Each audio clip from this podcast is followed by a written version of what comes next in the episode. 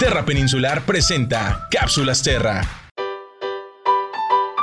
Hoy, en la cápsula Terra, hablaremos sobre el primero de los siete principios no deje rastro. Se trata del principio planifique con anticipación y prepárese. Pero, ¿por qué es importante planificar y prepararse? Para garantizar tu seguridad, para evitar dañar la zona natural que visitas y para evitar accidentes. Algunos consejos para preparar mejor tus salidas son, asegúrese de que tienes una forma de comunicarte según el lugar que visitas. Es importante checar que todos tus equipos cuenten con batería suficiente. Evita llevar cosas de más que pudieran ser desechadas en el camino. Revisar tu equipo y verificar si es el adecuado para la actividad que harás. Revisar los reglamentos y horarios del lugar que visitas. Revisa el clima.